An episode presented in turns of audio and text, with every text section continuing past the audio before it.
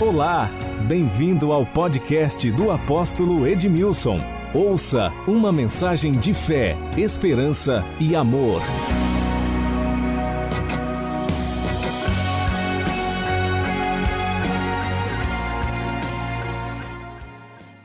Evangelho de João, capítulo 5. Eu acredito que o Espírito de Deus quer falar conosco através desta palavra.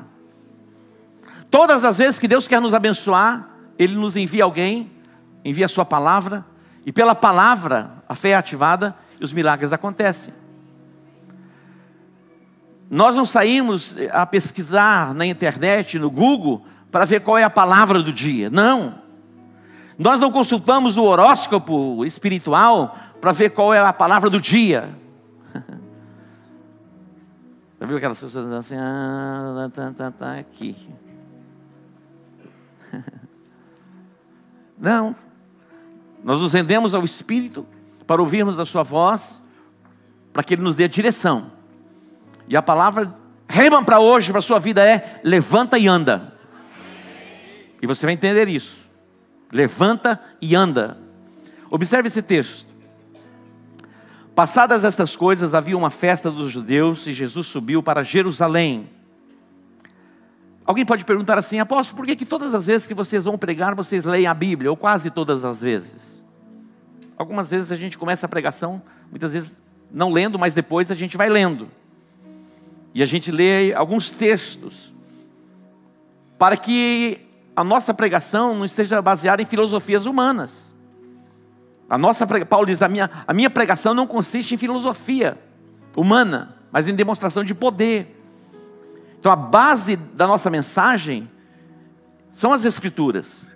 E tudo que pregamos e proclamamos é baseado e fundamentado na Bíblia Sagrada. Por isso que em nossos cultos nós trazemos a nossa Bíblia, nós acompanhamos aquilo que está sendo ministrado, muitas vezes projetamos no telão para que você acompanhe.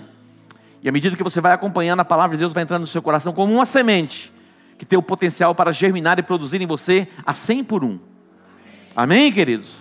Então, assim, direita aí que a aeronave vai subir, tá? Tem que amarrar o cinto bem, apertar o cinto, dar levantada assim, uma respirada, postura.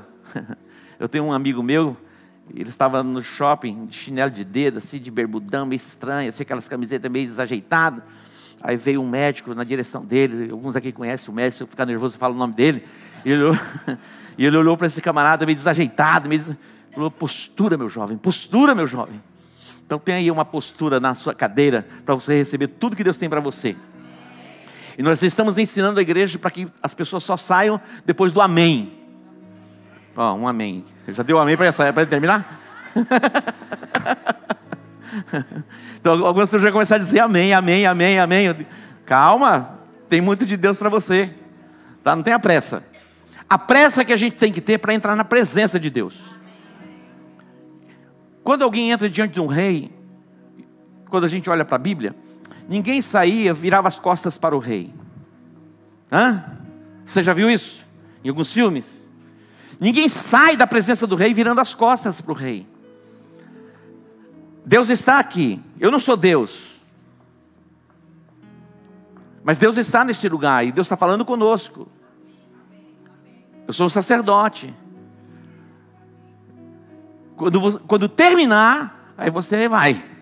Mas enquanto não terminar, você permanece. Tá bom? Agora, lógico, algumas pessoas muitas vezes têm algum tipo de necessidade. Tem a liberdade também para você sair, tá bom? Algum médico, alguma emergência, algumas necessidades fisiológicas, não tem problema, tá bom? Combinado? Senão algumas pessoas vão começar a passar mal, falar, posso para não sair, vou ficar até o final. Vocês estão me entendendo?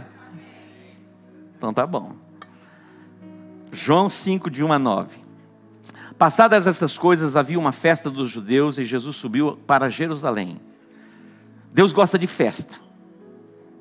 E nós temos na nossa jornada no ano algumas festas, festas bíblicas. O mundo tem copiado as festas bíblicas. Religiões têm copiado as festas bíblicas e feito do seu modo, mas a gente vai fazer as festas bíblicas de acordo com a palavra de Deus. Tá bom? E Jesus foi para uma festa. Ora, versículo 2: Existe ali, junto à porta das ovelhas, um tanque chamado em hebraico Betesda, o qual tem cinco pavilhões. Nesse jazia uma multidão de enfermos, cegos, coxos, paralíticos, esperando que se movesse a água. Porquanto um anjo descia em certo tempo, agitando-a, e o primeiro que entrava no tanque, uma vez agitada a água, sarava de qualquer doença que tivesse. Estava ali um homem enfermo, havia 38 anos, imagina, 38 anos. Esperando o mover das águas, tentando entrar nesse mover. Jesus, vendo-o deitado e sabendo que estava assim há muito tempo, perguntou: Queres ser curado? Jesus foi direto e fez uma pergunta a ele: Queres ser curado? Ele dá uma outra resposta: Senhor, não tenho ninguém que me ponha no tanque quando a água é agitada. Pois enquanto eu vou, desce outro antes de mim. Então lhe disse Jesus: Levanta-te, toma o teu leito, toma a tua esteira e anda. Levanta-te, toma o teu leito, toma a tua esteira e anda. Versículo 9. Imediatamente o homem se viu curado e, tomando o leito, pôs-se a andar, e aquele dia era sábado. Imediatamente o homem se viu curado. Betesda é um tanque. Até hoje, quando nós vamos a Israel, nós, ali estão as ruínas deste lugar. Um, um, um tanque com cinco pavilhões e uma multidão de pessoas enfermas, cegos, coxos, paralíticos, todo tipo de gente deformada, porque pessoas nessas condições eram proibidas de entrar no templo. Os aleijados, os cegos, os coxos, os mancos, não lhes era permitido entrar aonde? No templo. Então ali era como que um depósito de pessoas doentes. Os líderes religiosos, eles não entravam naquele lugar. Passavam distante daquele lugar. Foi exatamente para aquele lugar que Jesus foi. Era um tempo de festa, era um tempo de celebração. O templo estava tomado. Quando a gente vai em Israel, tem a esplanada do, do templo, até hoje os judeus se reúnem ali é o que tem de mais próximo do lugar onde foi o templo, a base do templo. Rocha do mundo todo se chegando a Jerusalém. Naquele lugar de festa, de celebração, pessoas enfermas, pessoas doentes, aleijados, cegos, deformados, não tinham acesso. Mas Jesus ele vai além, e Jesus vai exatamente para esse lugar o lugar onde estavam os cegos, os coxos, os paralíticos, os aleijados. Havia ali uma expectativa, porque de tempo em tempo um anjo vinha e agitava as águas. E quando as águas eram agitadas, o primeiro que entrasse naquelas águas era curado. Então existem alguns tipos de deformidades e debilidades que algumas pessoas têm um pouco mais de habilidade, destreza. Mas este homem, ele era paralítico. E há 38 anos ele estava ali esperando o agir, o mover das águas. fico imaginando a frustração deste homem, com tanta expectativa de poder entrar naquelas águas. E Jesus vem e faz a ele esta pergunta: Você quer ser curado? Ele dá uma outra resposta. Ninguém faz nada por mim. É possível que a nossa expectativa esteja em que alguém possa fazer alguma coisa por nós. E talvez até a nossa oração é: Deus, toca no coração de alguém, para que essa pessoa tenha o coração inclinado ao meu favor. Às vezes estamos orando errado. O salmista ele se expressa, ele diz assim: eleva os meus olhos para os montes, de onde me virá o socorro? Ele mesmo dá a resposta: o meu socorro vem do Senhor que fez os céus e a terra. Algumas pessoas estão com o seu olhar na expectativa do seu patrão corresponder uma das suas necessidades, ou mesmo ser promovido. Algumas pessoas estão na expectativa de jogarem na Mega Sena e ganharem na Mega Sena e se tornarem milionários. Tem pessoas com essa expectativa. Se existe alguém que não tem expectativa em se tornar rico jogando na Mega Sena, sou eu, porque eu não jogo. Olha o silêncio da morte. E hoje você sabe que os celulares estão, sendo, estão tomados. Outro dia eu estava conversando com uma pessoa, ele, ele estava contando para mim de um funcionário. Era nove e meia da manhã, o engenheiro chegou na obra e o funcionário estava no celular. Falou, ligou para ele, falou: Olha, eu quero que você mande esse, esse, esse seu funcionário embora, porque nove e meia da manhã ele está no celular. E aí ele falou com, com um rapaz, o rapaz achou um pouco ruim, falou: Eu estou trabalhando aqui para ganhar o meu almoço. Estava fazendo um joguinho. Estou fazendo aqui um, um, joguinho, uma fezinha, para poder ganhar o meu almoço. Eu fui as contas. Algumas pessoas estão com a expectativa no lugar errado. Será que alguém aí pode fazer alguma coisa por mim? Esse rapaz dá uma resposta a Jesus. Nada a ver com aquilo que Jesus pergunta a ele.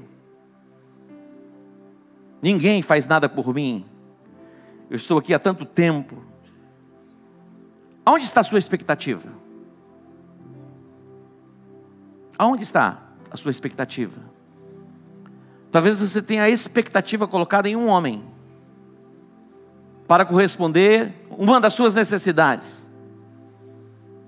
Talvez a sua, a sua expectativa de ser correspondido no amor esteja depositada em uma outra pessoa. E você a cada dia se frustra mais porque você não é correspondido. E nada dói mais do que não ter um amor correspondido, uma expectativa correspondida.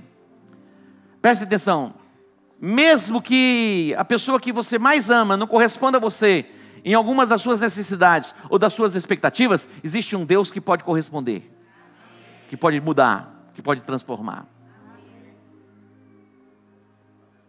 Você quer ser curado? Você quer ser liberto? Você quer ser sarado? Qual é a sua expectativa? Elevo os meus olhos para os montes, de onde me virá o socorro? O meu socorro vem do Senhor que fez os céus e a terra. Jesus chegou para ele, ele deu aquela resposta. Jesus disse: Levanta, toma tua esteira e anda. Levanta-te. Isso fala de disposição, de posicionamento. Muitas vezes o que falta em nós é uma postura. Provérbios, o escritor diz: se você se mostrar fraco no dia da angústia, as tuas forças serão pequenas. Quando você corrige a sua postura, muita coisa acontece no mundo do espírito. Uma postura, somente uma postura. Não é você ser tomado por uma altivez, uma soberba, uma arrogância, falar ah, o teu nariz empinado. Não, não. Mas é você saber quem é o seu Deus e quem você é em Deus. Portanto, dá uma ajeitadinha assim, ó, no seu ombro já. Postura, meu jovem. Diga para a pessoa que está falando assim: postura, meu jovem.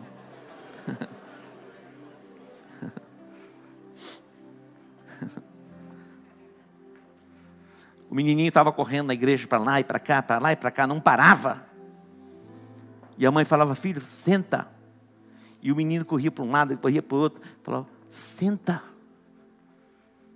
É você, Guilherme. Você, você trocou? Então vamos pegar ela. A mãe falava, filho, senta. E as pessoas olhavam de um lado e a mãe, senta. Chegou um momento que a mãe não aguentou mais, falou, senta. Aquelas mães assim, você conhece a mãe assim? Senta. Fala para dentro até, senta. Não tem um assim? Não tem? Senta. Não fala, nem abre muita boca, dá uma rangidinha nos dentes assim. Se você perguntar o nome, vai falar legião. e acho que é a criança que está possessa. A mãe falou: senta! Ele falou: ó, por fora eu estou sentado, mas por dentro eu estou em pé. Tem gente que está em pé por fora, mas por dentro está sentado. Ele diz: levanta. Oh, o teclado já começou a levantar. Levanta. Fala de posicionamento. Preste atenção. Mike Murdock era um sábio. Como é maravilhoso poder ouvir Mark Murdock, ler os seus livros. nós tivemos o privilégio de termos conosco em uma conferência. Foi algo maravilhoso. E muitas pessoas foram tremendamente abençoadas. Plantaram sementes que estão colhendo até hoje. Preste atenção no que eu vou dizer. Ele disse que nunca viu alguém orar como o pai dele. Nunca viu ninguém orar como o seu pai. Mas o seu pai, as suas conquistas foram medianas, muito limitadas. Algumas pessoas são tão espirituais, você pergunta como ela está, fala, estou orando duas, três, quatro, cinco, seis, sete, oito horas por semana, por dia. Algumas pessoas, se tivesse 25 horas, eu orava 25, mas só tem 24, estou orando 24. Isso é importante, lógico que é importante. O jejum é importante, é importante porque algumas castas de demônios só saem por meio do jejum e da oração mesmo. Se tiver que orar, ore. Se tiver que jejuar, jejue. Mas se tiver que agir, comece a agir, meu irmão. Vai esperar o quê? Quando Israel estava diante do mar, saindo do Egito,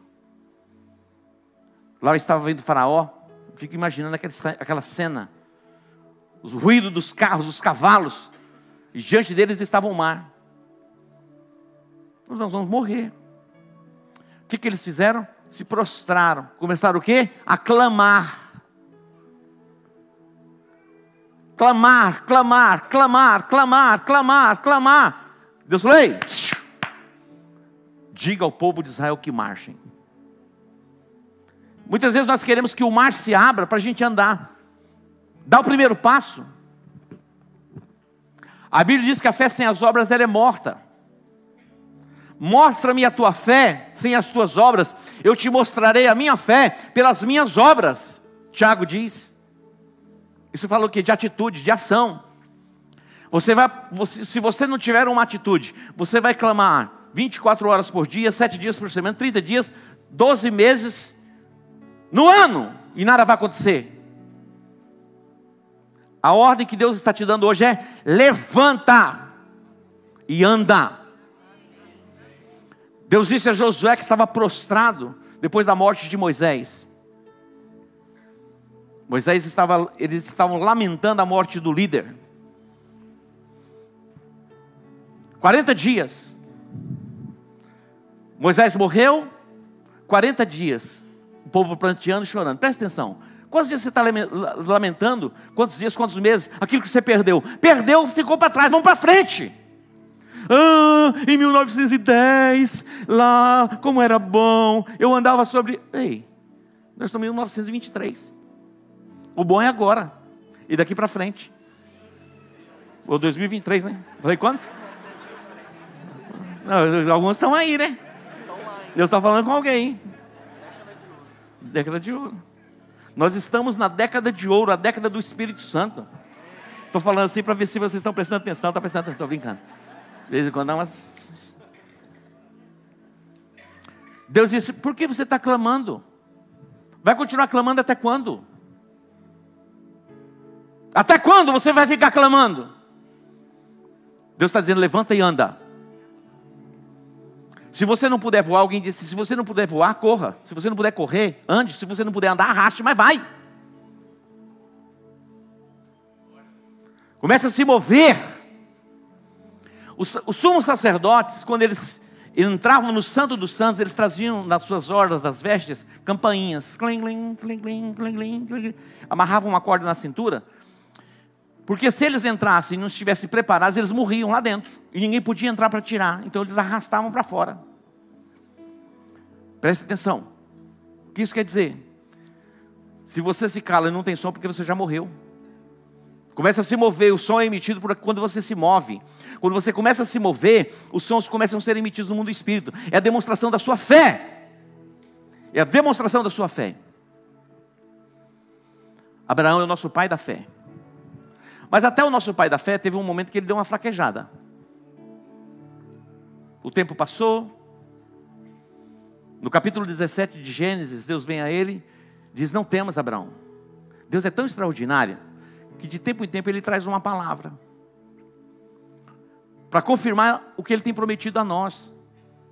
Então ele fala uma vez, fala a segunda vez, de tempo em tempo ele fala para reativar aquilo que ele já falou. No capítulo 12, Deus disse: Abraão, sai da tua terra, da tua parentela e vai para uma terra que eu te mostrarei. Farei de ti uma grande nação, abençoarei os que te abençoarem e amaldiçoarei os que te amaldiçoarem. Em ti e da tua descendência serão benditas todas as famílias da terra. Fechado, fechado. Passou um ano, dois anos, três anos, ele saiu. Ele não tinha um GPS, um ex, onde eu estou indo? Saiu pela fé.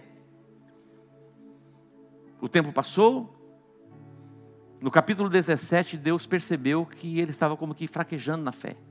Aí Deus se apresentou a ele. Falou: Não temas, o teu galardão vai ser grande. Ele falou: Ah, como vai ser grande? O Senhor não cumpriu a promessa? Alguém que nasceu na minha casa vai ser o meu herdeiro? O Damasceno Eliezer. Deus disse: Ele não será o teu herdeiro. O teu herdeiro vai sair das tuas entranhas. Ele está falando, do profundo do teu ser, não é da superficialidade. Nós estamos ministrando a série A Vida Profundamente Formada. Tem sido tremendo. Se você não assistiu, participou, entra no YouTube, no canal. Você não paga nada para acessar. Assista as, as duas mensagens. Vocês estão rindo do quê? Fala, cachopa. Ah, o Najib está feliz. Tá bom. É que tem alguma coisa aqui para acontecer na vida dele. Acurado. Deus disse a Abraão: Não temas, o teu galardão, tua recompensa vai ser grande. Aí Abraão colocou a sua frustração para fora. A mim não me tens dado filhos, de modo que o nascido da minha casa vai ser o meu herdeiro. Deus falou: Este não será o teu herdeiro, mas aquele que sai das tuas entranhas. Daí Deus falou, fez o seguinte: Sai da tua tenda. Olha o que Deus está dizendo: Sai da tua tenda. Ele era um nômade. Eles viviam em barracas. Ele estava dentro da sua tenda, Deus disse: sai da tenda e olha para os céus. Quantas estrelas se as podes contar? O que, que Deus está dizendo? Saia dessa dimensão do, da carne, do corpo. Saia dessa dimensão, entre numa dimensão do espírito. Saia da dimensão da alma, da dimensão dos sentimentos, das emoções. Vem para uma outra dimensão. E quando ele vai para essa dimensão, o céu se abre e ele vê as estrelas. Era dia, ninguém vê estrela durante o dia. Se você ler o capítulo 17 de Gênesis, você vai ver que era dia. Quem vê estrelas durante o dia? Mas ele já estava numa outra dimensão, onde ele podia enxergar todas as coisas. Percebe? Talvez você esteja carregando com você algum tipo de frustração. Ah, mas eu estou assim por causa da minha esposa. Ah, eu estou assim por causa do meu esposo. Eu estou assim ah, por causa do meu filho. Eu estou assim por causa do meu pai. Eu sou assim por causa do meu avô, por causa do meu bisavô. Tem um ditado chinês que diz: assim, não importa o tamanho do seu avô, agora é com você. Percebe? Deus está dizendo para você hoje, nessa quarta-feira: levanta e anda. Levanta, toma a tua esteira, esses argumentos, essas justificativas. Nada é impossível para Deus e tudo se torna possível aquele que crê. Nós demos um passo de fé para comprarmos um lugar, para construirmos um estacionamento com três níveis. Tem algum crente para dizer amém? Que a gente vai entrar numa dimensão tão poderosa que esse lugar vai se tornar pequeno, depois a gente vai ter que fazer um outro lugar maior. Mas enquanto a gente está ajeitando por aqui. E na hora certa a gente vai para onde Deus mandar. E nós vamos andar. E alguns vão ficar olhando. Ah, olha, o tempo passou. São cinco anos, dez anos se passaram. Se eu estou na expectativa, estou orando, estou jejuando. E aí? Vai dar o passo quando? Na questão do senhor, olha, eu estava vendo uma entrevista de uns brasileiros que moram em Nova York. Você já comeu coxinha? Todo mundo vai sair daqui hoje querendo comer coxinha, né? Coxinha de frango é a melhor, é a the best. Não é verdade? É bom demais. Não é bom, Adelaide? É bom. Ah, mas, não faz, mas de vez em quando não tem problema. O problema é você comer todo dia. É igual pastel, né? Pastel é, né, diz é bravo o negócio. Mas um pastel assim, de dois, dois anos, um ano em ano. Ué, qual o problema? É? Esses brasileiros, esse brasileiro começou a fazer coxinha nos Estados Unidos. Se coxinha é boa no Brasil, imagina nos Estados Unidos. E ele, ele, ele estabeleceu uma meta: vender 20 mil coxinhas por mês, a um dólar cada coxinha. Quanto está o dólar hoje? Cinco. Vamos por cinco. Um dólar, cinco reais. 20 mil coxinhas.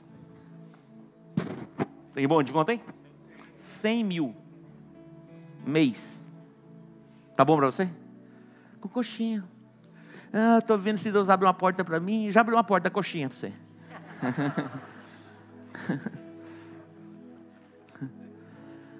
Ele fala assim: O que, que você tem? Eu tenho fé, eu tenho fé, eu tenho fé. Que fé que você tem? Ah, estou no contemplativo. Vai ficar a vida toda no contemplativo. Olhando a carruagem passar. Eu estabeleci a década de ouro, 21 a 31. Coloca essa data aí, 21 a 31, 21 a 31. Diz, nós vamos arrebentar no mundo. Ah, mas e aí o sistema mundial? O problema é deles, o sistema mundial. O problema é da besta, o problema é do anticristo. O problema é deles. Nós vamos avançar pregando o evangelho. Dá para entender? Ah, eu estava pensando, eu posso comprar uma terrinha lá na Amazônia, no lugar mais escondido, porque vai apertar o corno no mundo aí, eu vou estar isolado. Ah, está certo, né? Nós vamos para o epicentro. Onde está a confusão. Lá na Grécia, no, naquele lugar da Europa onde Paulo foi. A maior confusão estava lá. Falei, é para lá que eu estou indo. É lá nesse meio de confusão, da berço da filosofia, eu vou enfrentar Platão, Sócrates, Aristóteles, vou, vou enfrentar esse mundo todo. E eu tenho uma mensagem, a mensagem da cruz. Loucura para eles. Insensatez para os gregos, loucura para os judeus. Por essa é a mensagem que eu vou pregar.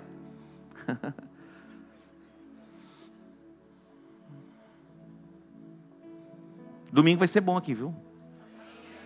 Sexta-feira também. Eu vou pregar em dois cultos e o pastor Breno em dois. Você já quer saber em qual que eu vou pregar, né? Procura saber qual que ele prega, porque ele prega melhor que eu. Está pregando para valer mesmo.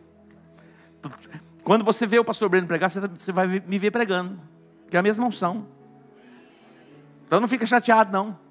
Fica feliz. Tá bom? Vou pregar em dois. E ele vai pregar em dois. Mas vai ser a mesma coisa a mesma unção, a mesma palavra, a mesma revelação.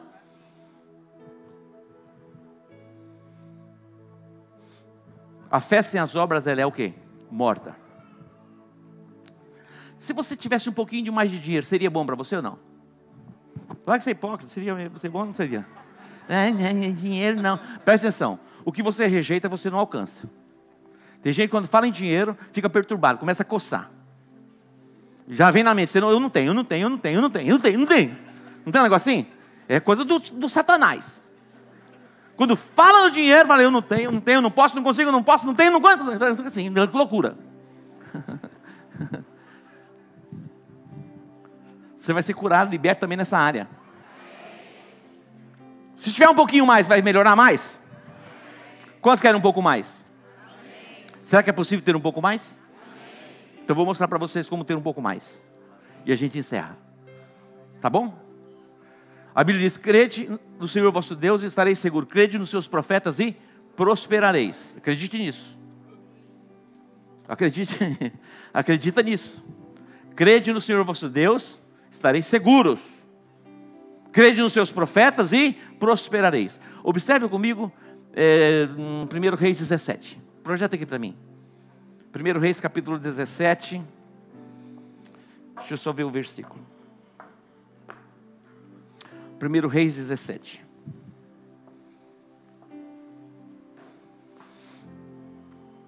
Tem, tem reis aí na sua Bíblia? Não tirar, não? 1 Reis, capítulo 17.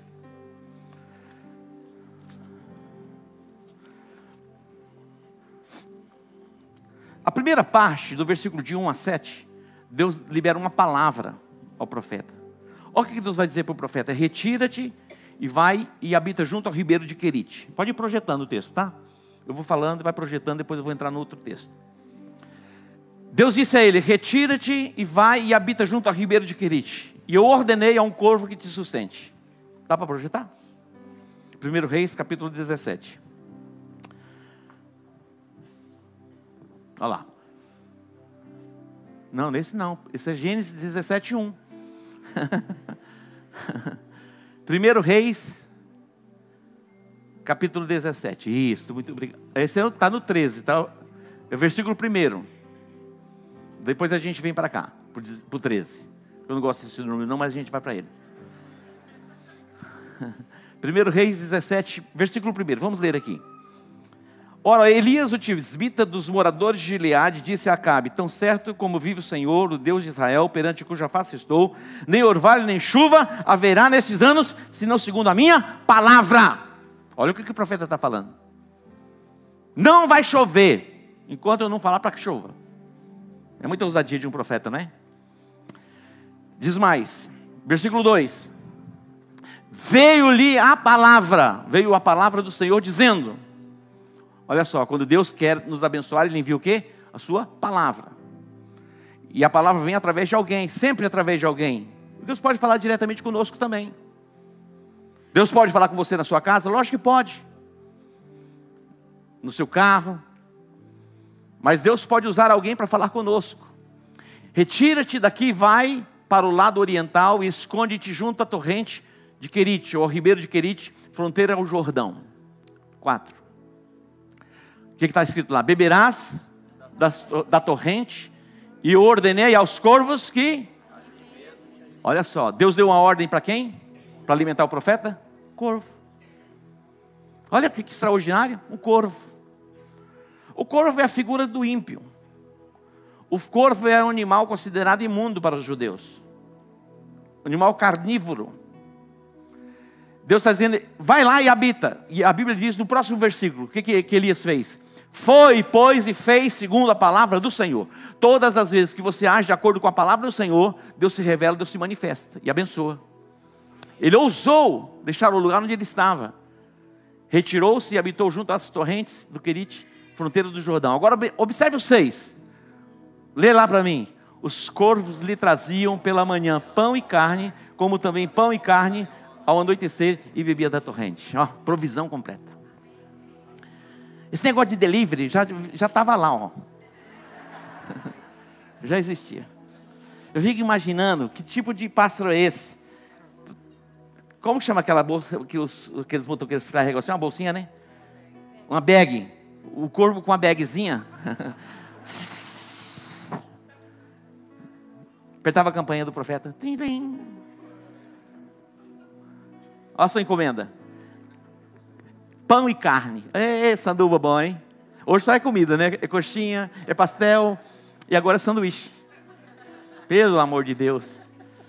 Hoje o meu médico falou assim: amanhã ele pode começar a comer. 30 dias só comendo papinha, igual criança. Agora, saindo para cá, o apóstolo disse: Olha, eu falei com o médico hoje, a partir de amanhã você pode comer assim, aquelas comidinhas bem picadinhas, assim, carne bem picadinha, uns legumezinhos assim e tal. Aí vai devagarinho. 30 dias. Falando em coxinha, pastel. Ai, que vontade. Mas ele falou assim: cerveja não pode beber por 30 dias.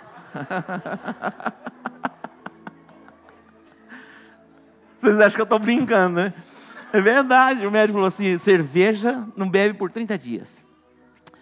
30 dias sem refrigerante, 30 dias sem água com gás, tudo assim. Quando você age de acordo com a palavra, o milagre acontece. Você pode sair para o deserto, Deus vai estar com você no deserto. Agora, quando você não age de acordo com a palavra, você vai para o palácio, do palácio você passa necessidade. Agora, para encerrar, vamos para o versículo de número.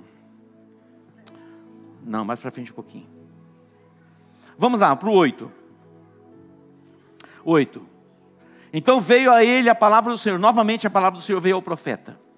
Levanta-te e vai para Sarepta, que pertence a Sidom e habita ali. Ordenei a uma mulher viúva que te sustente. Primeiro Deus ordenou a quem para sustentar ali o profeta? Um corvo. O corvo fez o que Deus ordenou que ele fizesse? Fez. Agora Deus falando: levanta-te e vai junto a Sarepta, a cidade. Eu ordenei a uma mulher viúva que te sustente. Quando o profeta chegou na cidade, a mulher estava na porta. Vou resumir. A mulher estava nos portais da cidade, e quando o profeta olhou para ela, ele sabia que era ela. E foi para ela e disse assim: traz um pouco de água para que eu possa beber, para começar a conversa. E ela foi para buscar água, falou: faz o seguinte, traz também um bolo, um pedaço de pão, para que eu possa comer. A mulher voltou-se para ele e falou: como? a água, beleza, mas pão? Eu só tenho um pouquinho de farinha e um pouquinho de azeite. Eu vou preparar um pão, sim, um bolo. Eu vou comer com meu filho e nós vamos esperar a morte, porque não tem mais nada para comer. Aí o profeta entrou em ação, falou: Não temas, faz conforme a palavra que eu estou liberando sobre você. Não vai faltar farinha e não vai faltar azeite. Não temas. Não temas. Queridos, preste atenção. Você colhe de acordo com aquilo que você planta. Não tem como, é uma lei estabelecida por Deus, irrevogável. Se você planta cordialidade, você colhe cordialidade. Se você planta gentileza, você eh, colhe gentileza. A Bíblia diz: se você plantar vento, você vai colher tormenta. O apóstolo Paulo, quando ele fala a respeito de semeadura, ele diz assim: olha, o que semeia pouco, pouco se fará, e o que semeia em abundância, em abundância também se fará. E a Bíblia diz que Deus ele dá semente para o semeador. Ó, nós temos na igreja alguns agricultores. O agricultor ele lavra a terra, ele prepara a terra. Mas se ele não lançar a semente na terra, não tem colheita. Não tem colheita. A colheita é fruto de uma semente plantada. Eu quero desafiar você hoje a semear. É para valer mesmo. Porque Deus quer levar você para um novo nível de provisão. Meia dúzia, estou acreditando, já está bom. E você vai vir ao altar para semear. A gente semeia muitas vezes daí, de longe. Eu quero que você venha para o altar. Você vai plantar uma semente. E você vai entrar no novo nível de provisão. Então, tão certo como vive o Senhor, não vai faltar farinha e não vai faltar azeite. Até o tempo que Ele mande chuva sobre a terra. Deus nos dá sementes para plantarmos. Peça sabedoria para Deus, discernimento, para que você não coma a semente que Ele colocou nas tuas mãos para plantar, porque se não tiver semeadura não tem colheita. Se não tiver semeadura, não tem colheita. Quantos entenderam? A primeira ordem foi levanta e anda, agora levanta e faz. É verdade. Alguém pode perguntar, apóstolo, a igreja está tendo necessidade? Nenhuma. Nenhuma. Todas as nossas necessidades estão supridas. Em abundância. E quando Deus libera uma palavra, na verdade, quem estava sendo ia ser abençoado não era o profeta. Quem ia ser abençoado era aquela mulher. O profeta, na beira do riacho, ele estava comendo, ele estava bebendo. Mas Deus queria mudar a sorte da mulher. Mas tudo que ela tinha é um pouquinho. Talvez você diga assim: Eu tenho um pouquinho. Então vai entregar o pouquinho que você tem. Dá uma mexida com o seu irmão. Fala, você está ouvindo?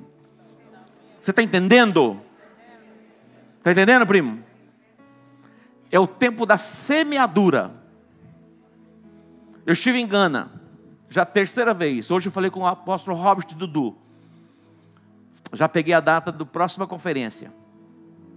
Não ouso levar muitas pessoas. Nem todos estão preparados para entrar naquele mundo. Não suportam a jornada. Então é melhor nem ir, porque senão vai murmurar, vai reclamar. Para que isso? Para você vai murmurar, vai reclamar aguentar uma reunião de 12, 13, 14 horas, 15 horas por dia. Então é melhor não ir. Mas já estou com a data e já vou buscar os meios para ir. E vou. E vou levar alguns valentes comigo. Não muitos, alguns. Tive uma das maiores experiências em termos de semeadura.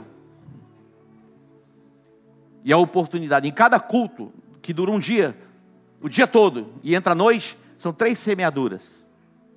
Os cultos normais deles têm duas semeaduras.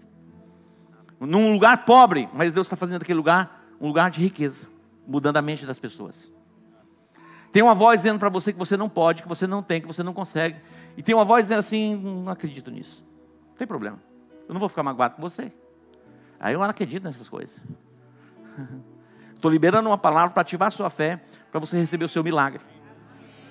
Muitas pessoas estão participando. Hoje eu recebi um testemunho de uma pessoa que falou: Apóstolo, quando eu recebi, quando o senhor falou do estacionamento, eu, eu falei com minha esposa: vamos semear? Falou: Vamos semear. o máximo que a gente puder semear, vamos semear. E ele falou: tinha uma causa há oito anos. Oito anos, que eu, ele é advogado. Ele falou: tem, eu tenho mais de um milhão de causas na justiça e está andando. andando. Ele falou: eu estabeleci um propósito. Hoje, hoje, ele disse, hoje, entrou exatamente o valor que eu estabeleci no meu propósito. Olha que extraordinário. E aí ele falou com a esposa, falou, entrou exatamente o valor. Ele fez um propósito de 10 mil reais. E, ela falou, e agora? Ele falou, ele falou assim, eu, eu, entrou é a semente, eu pedi uma semente, Deus me deu a semente, então já estou passando. Ser nem tentado, já vou passar. Percebe? Hoje é o dia da sua libertação financeira. Se você acreditar, tudo bem. Se não acreditar, volta para mim, eu vou acreditando e vou fazendo e vou colhendo. Mas hoje é o dia, então você vai semear o que você nunca semeou. Está entendendo? Em cada reunião a gente semeava 100, 100 dólares, 100. Você diz, ô, Breno? Se diz as moedas dele, ou reais. 100. Eu quero desafiar você a semear, pelo menos isso. Estão prontos? Você acredita? Então curva a sua cabeça. E você vai, você vai semear. Talvez você, você vai pegar o envelope e você vai fazer o seu Pix, você vai escrever Pix e coloca lá e vem para o altar e vai colocar no altar. Todos nós vamos colocar nossa semente no altar hoje. Pai Santo, te agradecemos e te bendizemos por este tempo profético. O desatar é uma atitude, é uma ação. Não vamos ficar no contemplativo, falando que cremos, mas não agimos de acordo com a palavra. Hoje a nossa demonstração de fé vem em forma de sementes que vamos colocar diante do Senhor. E eu clamo, Deus, eu invoco a tua unção, a chuva que seja derramada e que a colheita dos teus filhos seja uma colheita abundante quem crê e recebe diz amém.